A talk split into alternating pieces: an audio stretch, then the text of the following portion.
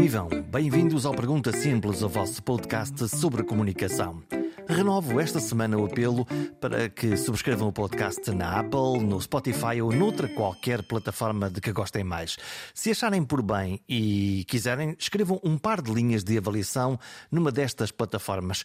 Uma, duas, três, quatro, cinco estrelas é o máximo. É que assim o santo algoritmo funciona e mais pessoas vão descobrir que é um podcast que fala dos temas da comunicação.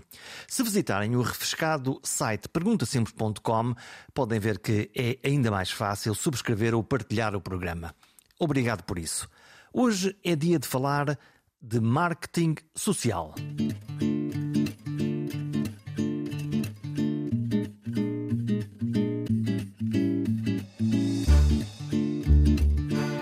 Há várias maneiras de convencer as pessoas a fazerem determinadas coisas. Podemos usar estímulos positivos ou estímulos negativos. E a comunicação é a ferramenta usada frequentemente para criar muitos destes estímulos. Há de resto uma disciplina do marketing que se dedica a estudar e a desenvolver estratégias para aplicar no ambiente social. Este marketing social, ao contrário do chamado marketing comercial, quer que os cidadãos tomem decisões conscientes que os beneficiam a si ou à comunidade. No fundo, é ao invés de estimular a compra de bens ou serviços, o marketing social pode ajudar em temas como os da proteção da saúde ou o aumento do bem-estar. Nestes tempos, todos já fomos expostos ao medo para modelar o nosso comportamento, o medo do vírus, mas também há a sensação de estar a contribuir para a proteção dos outros usando, por exemplo, uma simples máscara. A convidada desta semana é Beatriz Casais, professora de marketing na Escola de Economia e Gestão da Universidade do Minho. Olhando para os números da Covid-19 e para o calendário, antecipo que os marketings comercial, social e da saúde pública se vão conjugar fortemente nas próximas semanas. Com o Natal ou em suspenso, Beatriz? Nós temos de ter sempre Natal, depende da nossa forma de encarar o Natal, quer estejamos confinados, quer estejamos com numa nova normalidade, que é isto que a nova normalidade obriga a ter uma, uma forma de encarar, uma forma diferente de encarar a, a realidade, ou uh, naquilo que era o regresso da, da normalidade antiga. Nós temos sempre que ter Natal uh, pela forma como o encaramos, seja de forma mais uh, restritiva ou menos restritiva, o Natal está dentro de nós e na forma como nós nos damos aos outros. Nós que somos da comunicação, eh, estamos a lidar com uma coisa há um ano e meio, quase dois anos, a lidar com uma coisa chamada expectativa, que é nós acreditamos que agora é que é, depois desta onda já nunca mais pensamos na Covid-19, agora com a vacinação é que é, agora é que é, e, e, e voltamos sempre, parece que um bocadinho atrás. Em termos de comunicação, isto é difícil de gerir ou não? É a gestão das expectativas, que é precisamente um paradoxo. O paradoxo da gestão das expectativas é que quando nós não temos uma realidade que vai ao encontro daquilo que nós esperamos ser o desejável, vamos estar sempre insatisfeitos. E, portanto, a, a forma de gestão das expectativas tem que ser eh, de acordo com aquilo que é mais razoável e mais provável de acontecer. Se nós temos umas expectativas uh, mais uh, próximas daquilo que vai ser a realidade e, em princípio, as pessoas vão ficar satisfeitas e até superar as expectativas ao ponto de dizer assim: olha, afinal, até nem foi tão mal assim. Um, Penso que haveria expectativas de nós regressarmos ao normal antigo após a vacinação e temos que perceber que estamos numa uh, realidade um pouco diferente que é do novo normal, em que as máscaras têm que continuar, em que os cuidados de, de distanciamento também têm que se manter e temos que nos adaptar ao, ao esse novo normal para que possamos ficar satisfeitos e possamos viver a nossa vida de uma forma mais normal possível, com a promessa, e foram-nos criadas expectativas, de facto, com a promessa de, do Dia da Liberdade, alguns ali em outubro, e vamos voltar, vamos regressar à normalidade. Do antigamente, parece que agora que as expectativas estão a sair defraudadas e, portanto, que hum, parece que, uh, afinal, tudo aquilo que foi feito não foi suficiente. Eu penso que isto, em termos de comunicação, e nós somos da, da, da comunicação precisamente, é muito importante uh, perceber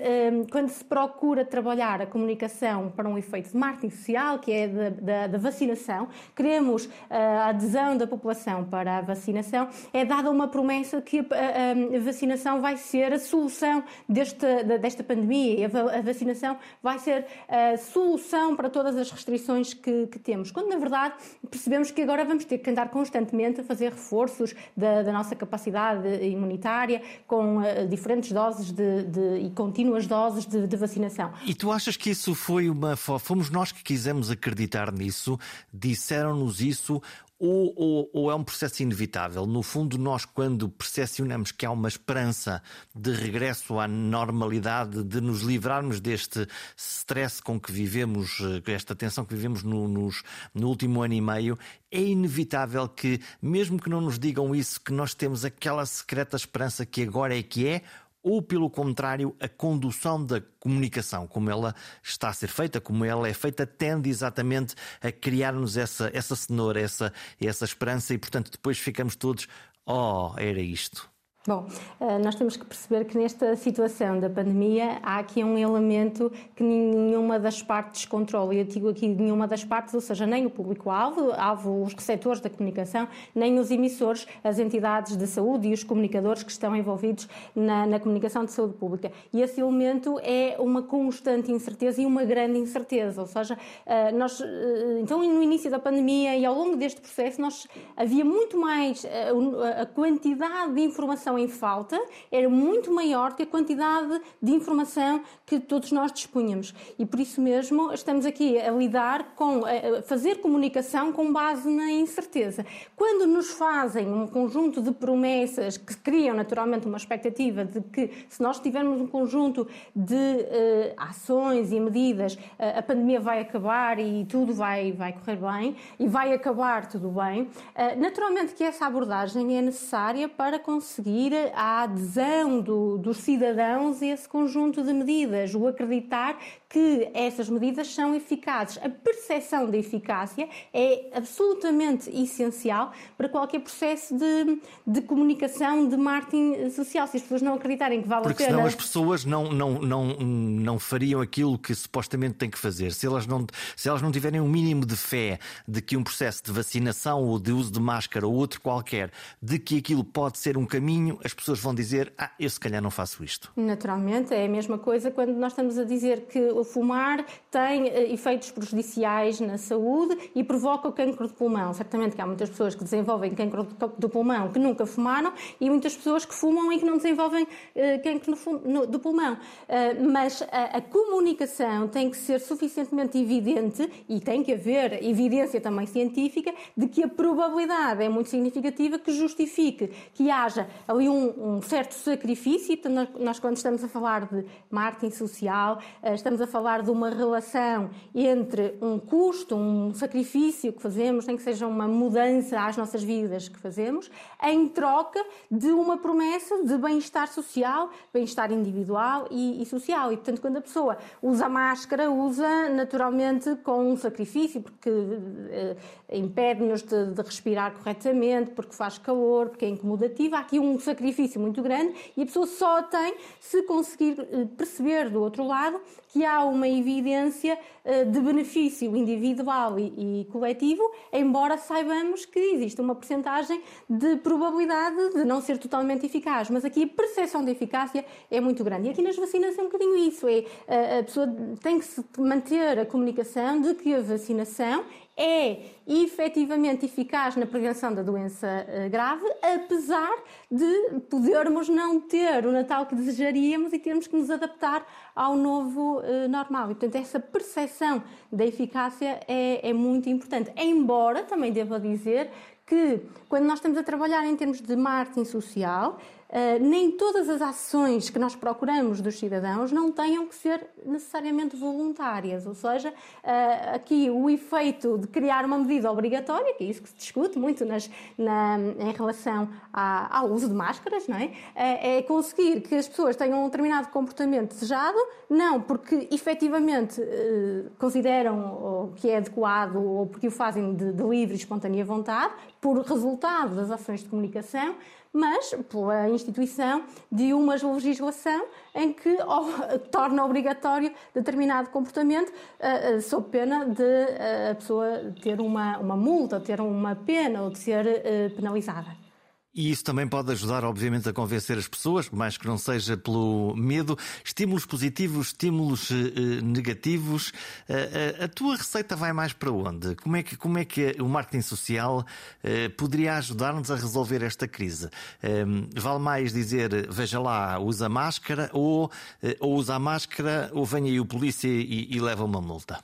Bom, eu sou da área da, da, gestão e por isso mesmo não posso ter receitas. A minha resposta é não existe uma receita, eh, vai depender do forno e vai depender do tipo de, de ingredientes que vou usar, se vou deixar mais tempo no forno ou menos tempo no forno. O que eu quero dizer é que eu tenho que ter uma capacidade de análise do contexto, de perceber do que é que estamos a falar. Se estivermos a falar de prevenção rodoviária, é diferente de estarmos a falar de questões ambientais ou de estarmos a falar de, de diferentes causas de saúde pública e dentro da, da saúde pública há diferentes uh, assuntos também que, que, merecem uh, uma atuação diferenciada. Ou seja, eu tenho que ser capaz de perceber qual é a mensagem que quero passar e qual é o público-alvo para quem uh, vou, vou falar. Em termos de eficácia, tanto isto para dizer que não há uma receita, existe uma necessidade de análise, de diagnóstico do que é que funciona melhor ou pior, um, mas de facto já há evidências que eh, no curto prazo é muito mais eficaz uma comunicação negativa de apelos de medo, de sentimento de culpa, que eh, traz o choque eh, associado. Um, e de facto isso paralisa as pessoas e tem um efeito muito grande na, uh, no comportamento preventivo em relação a um determinado uh, assunto, por exemplo, no caso da, da, saúde pública. O que é que acontece? E imagino é... que alguns efeitos colaterais, como por exemplo o medo, pode conduzir a que nós não só, no exemplo que estamos a falar agora, possamos usar uma máscara porque temos medo, mas ao mesmo tempo, se temos medo, por exemplo, podemos já não ir ao restaurante, podemos já não ir consumir alguma coisa. Este impacto não se esgota exclusivamente no ato da máscara ou no ato de, da proteção da Covid, tem depois um, um, um halo à volta disto tudo. Sim, em termos comportamentais, na, na, a incerteza, o maior, eh, as pessoas são mais avessas ao risco, mais avessas à incerteza, tendem, geralmente até as pessoas de mais idade, tendem a ter uh, uma. Uh, e, a, e, a, e, a, responder mais favoravelmente a estes impulsos mais negativos, de medo e, e, de choque. O que é que acontece? É com o passar do tempo, as pessoas. existe um, um, efeito de saturação, e esse efeito de saturação, nós na comunicação sabemos que temos, tem um, um efeito bumerangue, tem um efeito exatamente contrário àquilo que era o, o expectável inicialmente. E por isso, a, a partir de algum tempo, estas. Estas uh, sensações, estes estímulos de medo e de, de, choque deixam de funcionar. Eu vou dar o exemplo da, do maço de tabaco, que tem as imagens uh, chocantes dos uh, efeitos negativos do, do consumo de, de, tabaco. Aquilo que acontece é que os fumadores compram uma carteira onde colocam o maço de tabaco, evitam de olhar para a imagem e está tudo bem. Portanto, tendem a desenvolver um controle desses efeitos e desses estímulos de medo para, de, como auto autodefesa. Portanto, no longo prazo, estes estímulos negativos, estes estímulos de medo deixam de, de funcionar.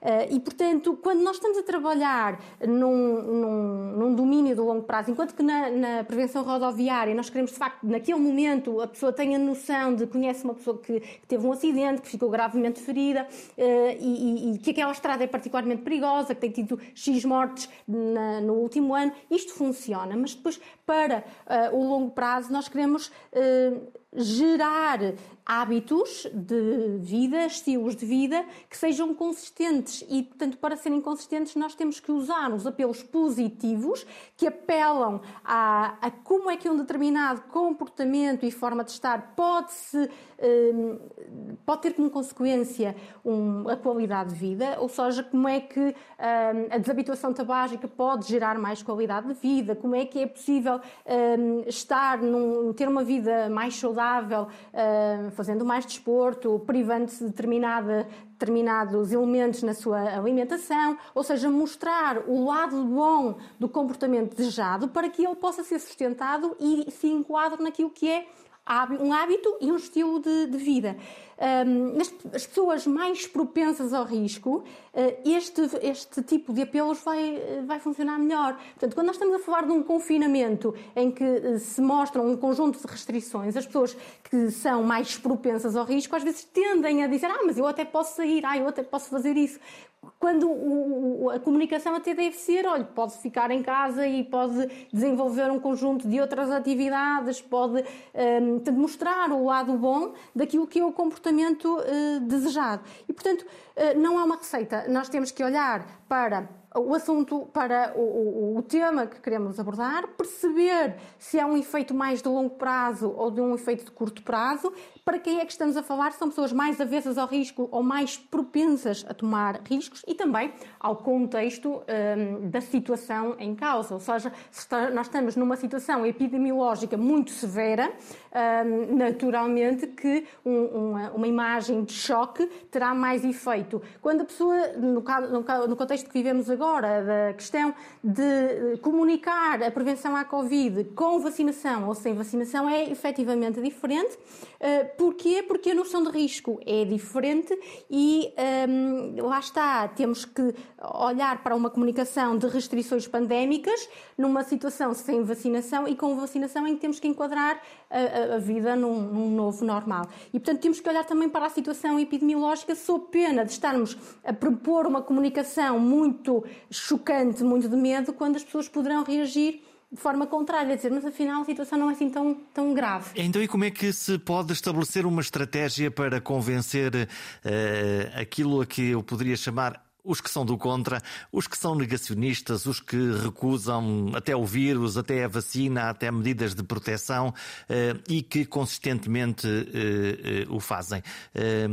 Aparentemente a comunicação aqui não tem tanta eficácia ou tu achas que é normal que exista sempre um grupo de pessoas que exatamente por causa do seu contexto, têm uma ideia muito própria sobre o tema e este tema ou outro qualquer e dizem eu sobre isso não quero fazer aquilo que é supostamente o bem comum eh, que me protegeria a mim e que protegeria a sociedade. Bem, quando nós estamos a falar de negacionistas, estamos a falar de pessoas que eh, negam logo à partida qualquer estímulo de comunicação sobre a evidência e, portanto, que se, se, associam num subgrupo eh, que é por si só eh, de, de, negação àquilo que é o status quo. E, portanto, eh, isso, eh, o, trabalho de comunicação a, uma pessoa que se associa a essa forma de pensar torna-se bastante difícil. Eu gostaria eh, de, eh, de refletir mais sobre eh, as pessoas que efetivamente se problematizam sobre esta situação, mas então, mas já estamos vacinados ou a maioria da população já está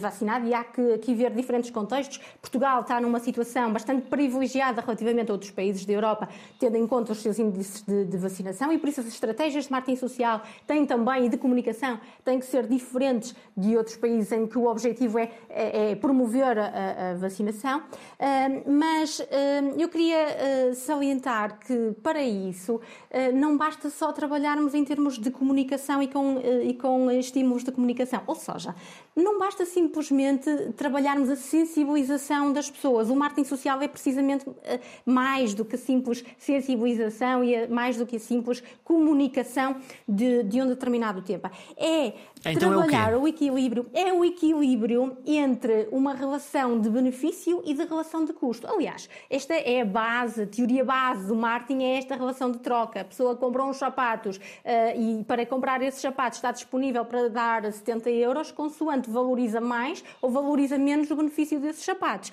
quer tenha ou não os 70 euros. E, portanto, é nesta relação de custo-benefício, a pessoa diz assim, estes sapatos valem 70 euros e os outros sapatos não valem 70 euros. Portanto, é nesta relação do peso da balança, do equilíbrio, do, do, do, do custo do sacrifício compensar o benefício ou não. E quando nós estamos a falar aqui na, no ambiente social, a pessoa tem que pensar também no, tanto no individual como no coletivo, se determinado custo, ou seja, se determinado sacrifício, se a, a mudança de um comportamento é só por si um custo, um custo psicológico, mudar, a pessoa deixar de fumar é um custo psicológico de mudança um, pessoa levantar-se às 6 da manhã para ir fazer exercício físico antes de, de, ir trabalhar é um custo, é um sacrifício. E, portanto, nós só conseguimos a, a obtenção de um determinado comportamento desejado se a pessoa considerar que o benefício compensa o custo.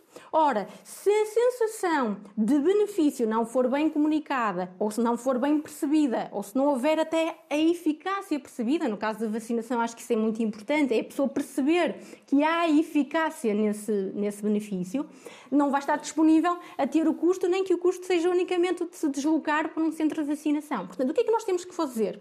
Temos que comunicar sim, mas temos que trabalhar esta relação da balança entre o benefício, o benefício que não é só individual, mas o benefício comum e o custo. E para isso há um conjunto de técnicas, por exemplo, um, incrementar incentivos individuais para que a pessoa perceba melhor o benefício. Vou dar um exemplo. Nós andamos durante anos e anos a fazer uma comunicação, o Ministério das Finanças andou durante muitos anos a fazer uma comunicação para promover um, a, as faturas, para que o consumidor, em qualquer estabelecimento, pedisse fatura com o número de contribuinte e havia mensagens do género eh, peça fatura com o número de contribuinte para evitar a evasão fiscal. Quando todos pagam, eh, todos pagam menos. E havia unicamente anúncios publicitários eh, com isto. E a evasão fiscal só foi efetivamente trabalhada numa perspectiva um bocadinho mais abrangente quando se montou um esquema, eh, um programa de marketing eh, social integrado, onde se dá e se aumenta o benefício coletivo e a sensação de benefício que não é simplesmente eu estou a contribuir para a evasão fiscal ou pedir fatura. Não, é tenho. E eu um, estou a dar uma, é uma coisa, mas estou fiscal, a receber alguma coisa em troca, isso é, um e era uma coisa importante. O IVA Voucher, por exemplo, pode, pode ser um é programa fatura, que entra exatamente nesse estímulo é a fatura, uh, o, o, o, concurso inicialmente era um carro, depois são certificados de aforro. Portanto, o facto de haver uma lotaria associada, de haver uh, deduções fiscais automáticas, em que eu não tenho que fazer nada para depois poder ter uh, a dedução na, no, no, IRS, de termos aqui um sistema integrado e automático de deduções e de incentivos fiscais, isto está a aumentar o benefício consoante o custo. E o custo o que é que é? É ter que perder mais tempo no uh, estabelecimento comercial a dar o meu número de contribuinte e até uh, um, um, certo custo de, de, de, estar a dar informações pessoais, onde é que a pessoa compra, onde está e quando compra e o que é que compra. Naturalmente, aqui sempre. Isso preocupa-te essa partilha de informação uh, pessoal, exatamente saber que tu foste a um determinado sítio e comprar os tais sapatos por 70 euros na loja da esquina e essa informação circular, por exemplo, para a autoridade fiscal? Esta preocupação eh, pode ser maior ou menor, consoante o tipo de, de, de consumidor, nomeadamente se estivermos a falar de consumidores eh, que, eh, cuja a comunicação externa de sinais exteriores de riqueza isso possa ser um problema, possa, isso poderá ser uh, um bocadinho mais problemático, embora uh, o consumidor uh, tenha noção que há um conjunto de, de, informações que ficam confidenciais, mas há aqui, de, de alguma forma, uma big brotherização da, do, do consumo. Agora, automaticamente o consumidor que está disponível a dar o seu número de contribuinte está nesta relação, nesta balança e o equilíbrio da, da balança que eu há pouco dizia, a privilegiar o benefício que daí retira, que muitas vezes nós podemos associar que não é um benefício coletivo da evasão fiscal, mas é o benefício individual de poder uh, candidatar-se ao, ao, concurso, à roleta do certificado de aforro ou de conseguir ter o benefício fiscal de dedução automática no, no, no IRS. Por outro lado, também há técnicas que se podem fazer do outro lado da balança, que é não só, portanto, incrementar incentivos individuais, mas também minimizar ou reduzir as barreiras para um determinado comportamento eh, desejado. Eu posso ser alvo, isto porque há pouco falavas da importância da comunicação e de se sensibilizar para a comunicação, eu posso estar muito sensibilizada sobre os, eh, os danos para a saúde de um determinado, eh, de uma determinada estilo de alimentação muito calórica ou de alimentação muito processada. Mas estou no meu local de trabalho e faço uma pausa e o bar está fechado e a única forma que eu tenho de aceder a qualquer alimento é uma vending machine onde há croissants, bolos e produtos que não são saudáveis, por mais sensibilizada que eu esteja, por mais eficaz que seja a comunicação de marketing social ao nível da alimentação saudável, de nada me vale porque eu não tenho acesso a ele. E, portanto, do outro lado, nós também temos que reduzir todas as barreiras para o comportamento desejado uh, e aumentar também as barreiras para o comportamento indesejado. Quando se retira o tabaco do livre-serviço, portanto, de qualquer loja, de qualquer tabacaria, em que a pessoa não pode comprar automaticamente o tabaco, mas tem que verbalizar ao funcionário ou pedir para, para ligar a máquina, isto é criar barreiras para o comportamento indesejado. De nada vale nós unicamente uh, termos uma comunicação uh, muito assertiva e muito uh, incidente para a prática de exercício físico se nós nas cidades não tivermos temos uh, passadiços, parques e equipamentos que promovam esse exercício físico. Portanto, do, do outro lado da, da balança, temos que diminuir o custo, diminuir as barreiras para as pessoas terem um comportamento uh, desejado. Beatriz, tu uh, investigas, uma das tuas linhas de investigação é sobre aquilo que se chama o comportamento de consumo ético, o, o consumir de uma forma ética, e, e, e numa recente investigação que, que, publicaste tem a ver com a lacuna entre a vontade, a intenção, essa ética de, de fazer e, e depois, lá está, esse sacrifício sacrifício, esse, esse, esse desejo. Eu até queria comprar aqui este, estes alimentos que até me fazem melhor, mas depois, mas aqueles são mais apelativos. Aquilo, eu de facto apetecia-me era comer outra coisa. Como, como, afinal, nós não somos, somos racionais, mas na realidade depois somos muito, temos contradições emocionais eh, que nos eh, sabotam a, a, o nosso mundo ideal de viver. Eh, nisto está tudo muito a questão da comodidade e fazendo a ligação daquilo que há pouco falava, de facto, quando a pessoa acordar a um sábado, de manhã, acordar cedo para fazer exercício físico, isto é um sacrifício. Mas se, isto, se, eh, se tornar menos difícil, por exemplo, tendo um parque perto, de casa, tendo uh, equipamentos de desporto perto de casa, o sacrifício é menor. Mesma coisa quando nós estamos num ponto de venda. Nós pensamos, tenho a intenção de eh, fazer um comportamento, ter um comportamento de compra um bocadinho mais ético, por exemplo, de comprar marcas que respeitam a cadeia de, de valor, que respeitam uh, também que não utilizam ingredientes processados, que têm uma, uma prática de comércio justo.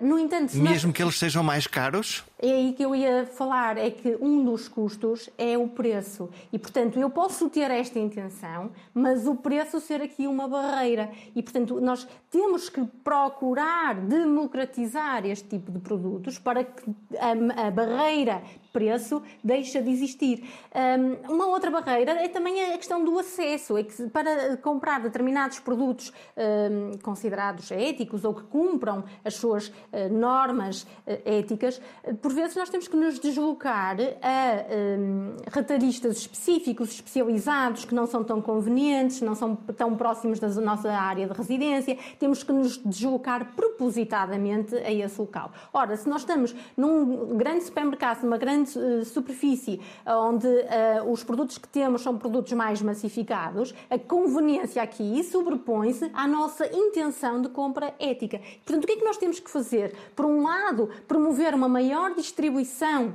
de, destes produtos, tornando-os até mais massificados, utilizando aquilo que são os princípios da, do, da, da produção e do produto ético e produto sustentável, e também reduzindo aqui o preço, porque atualmente uh, o produto ético está-se a tornar um novo luxo.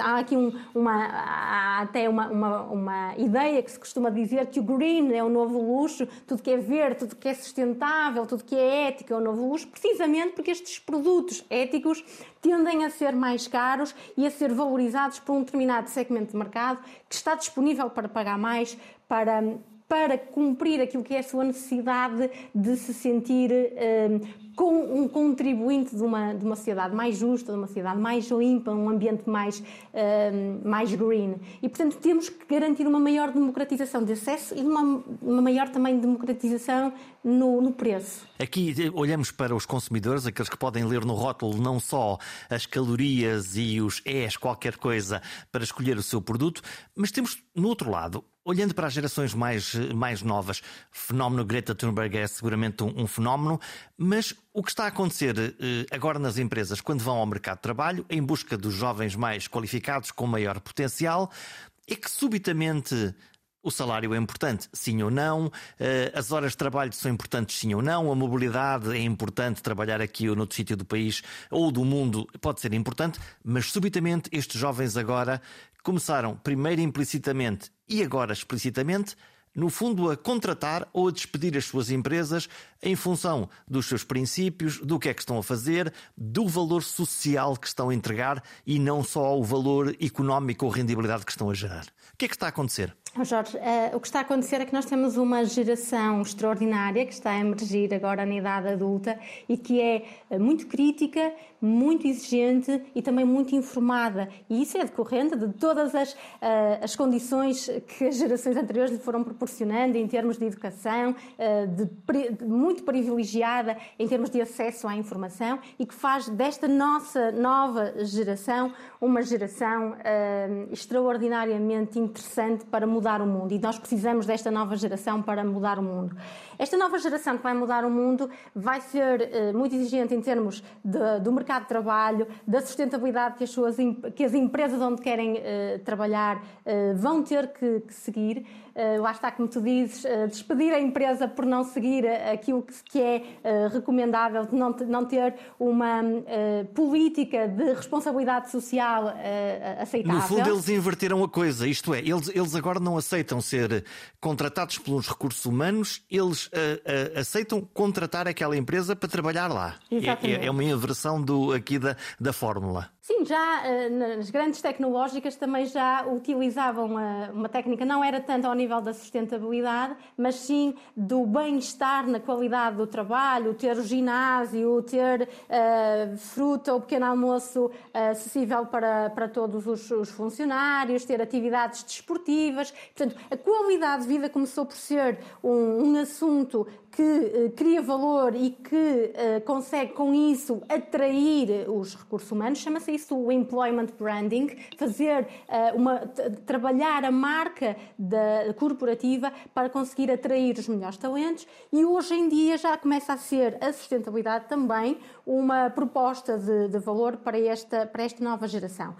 o que eu gostaria de, de acrescentar relativamente a esta nova geração é que será uma geração que por força destas imposições e desta preocupação com a sustentabilidade, é uma geração que tem um estilo de vida uh, diferente e também como consumidores, e este é um grande desafio no marketing, é, é saber, conseguir antecipar como é que vão ser os, é, esta nova geração que está agora a entrar e emergir na idade adulta, como é que eles vão ser enquanto consumidores, para que as marcas possam ter os produtos certos e vender os produtos certos para, esta, para, para as exigências destes consumidores. E de facto são pessoas que, precisamente por causa das críticas críticas uh, que têm sido feitas ao estilo de vida muito material, um, ehm, que também tem sido muito promovido pela, pelas marcas da fast fashion, eh, de, de, de, marcas com produtos com um ciclo de vida muito curto, onde comprar novo é mais barato do que recuperar. Um, ehm, esta nova geração vai imprimir aqui um outro, uh, uma, uma uh, uma outra rapidez, neste caso que será uh, uma, uma velocidade bastante mais lenta da vida, será o back to basics, ou seja, o voltar às origens. A pandemia uh, também ajudou um pouco uh, à percepção daquilo que é o valor da, do, de um estilo de vida mais, mais lento, que se, em que se dá mais valor a determinados ações simples. Os, os nórdicos têm uma, uma palavra muito interessante para caracterizar este estilo de vida, eles chamam-lhe o yoga, uh, o prazer das coisas simples da, da vida. E, portanto, as atividades de outdoor, o, o, está a emergir, por exemplo, o slow tourism, as, as, pessoas, em vez de fazerem uma viagem para verem quatro ou cinco países ao mesmo tempo, é de estarem simplesmente numa cidade a desfrutar de, de uma caminhada na montanha ou do andar de bicicleta na, na, numa cidade. Portanto, estas atividades uh, mais simples começam a ganhar adeptos e esta nova geração vai trazer um bocadinho este novo estilo de vida de, de de, de, revivalismo das coisas, das coisas simples. E o que é que pode acontecer às empresas cuja proposta de valor não incluam isto e que os jovens talentos comecem a perceber de que aquela não é a empresa certa para estar? As, as, marcas vão ter que se adaptar, naturalmente vão ter que se adaptar um, porque não só há esta, uh, estas implicações ao nível do, do, mercado de trabalho, em que os jovens vão escolher as, as empresas e vão ser exigentes com, com o mercado de trabalho, mas também vão surgir imposições legais. Um, uh, a, tarifa, a tarifa verde, no fundo, uh, vai, vai começar a ser uma, uma realidade e, portanto, as marcas vão ter que se adaptar a, a uma produção um bocadinho mais ética, um bocadinho mais eh, verde e, e também com um, a, uma necessidade de promoção de qualidade de vida dos, dos, seus recursos humanos. Portanto, aqui é uma questão de oferta e de procura. E esta, nesta questão de, de, oferta e de procura, as empresas vão mesmo ter que se adaptar. Eu lembro-me que nos anos 90 era uma discussão se as empresas deveriam ou não ter programas programas de responsabilidade social, em que muitos dos empresários diziam isso é muito bonito para as grandes empresas que têm financiamento, têm forma de poderem desenvolver ações de responsabilidade social e hoje isto é uma realidade em que nós percebemos que qualquer empresa tem que ter no seu relatório de, de atividades e contas ações de, de responsabilidade eh, social, eh, ações de mecenato, inclusivamente, porque eh, faz parte do sistema de recuperação de benefícios fiscais. E, portanto, Todas estas preocupações vão naturalmente entrar no sistema da engrenagem do próprio uh, negócio, seja para a captação de, de, de, eh, funcionários, portanto, de recursos humanos, seja como uma proposta de valor um, ehm, sine qua non para atrair consumidores que também são eles muito mais uh, exigentes. E, portanto, se nós temos consumidores mais exigentes, por um lado, são os consumidores que vão exigir às empresas uma adaptação a estas realidades, mas também as próprias empresas que se adaptaram vão conduzir os consumidores a novos hábitos e esses consumidores que, que são conduzidos para novos hábitos vão obrigar as demais empresas a, a adaptarem-se uh, também. E se me permites, vou dar só aqui um, um, um exemplo relativamente à, à, ao consumo ético, a produção dos ovos. A produção dos ovos em, um, ehm, em gaiola.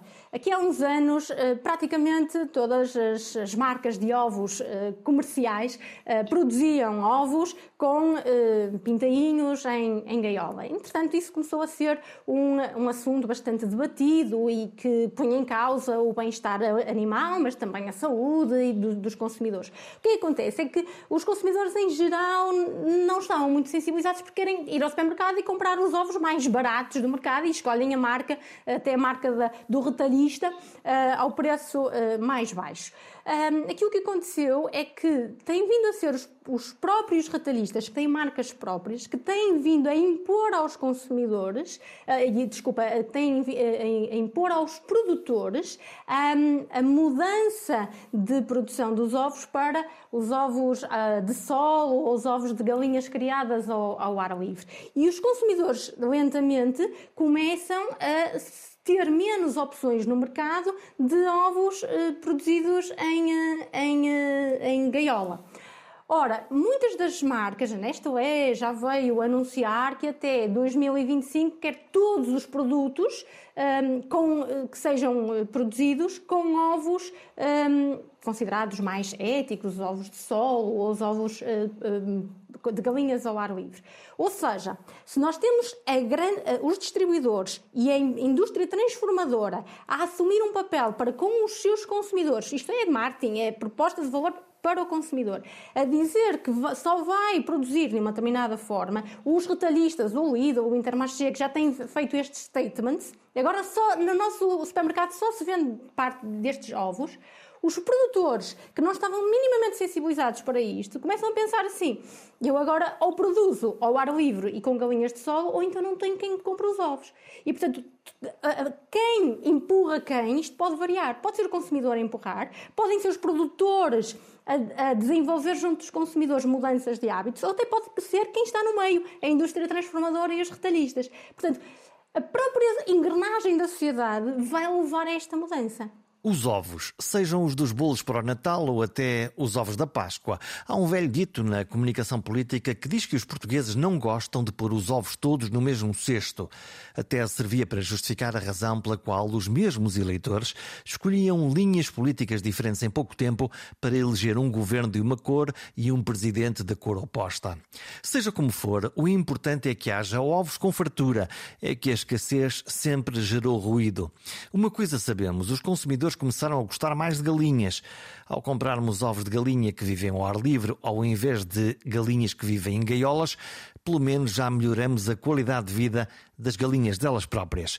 E isto é claramente bom marketing. Será que as galinhas estão a aprender e andam a ler o livro O Triunfo dos Porcos? Até para a semana.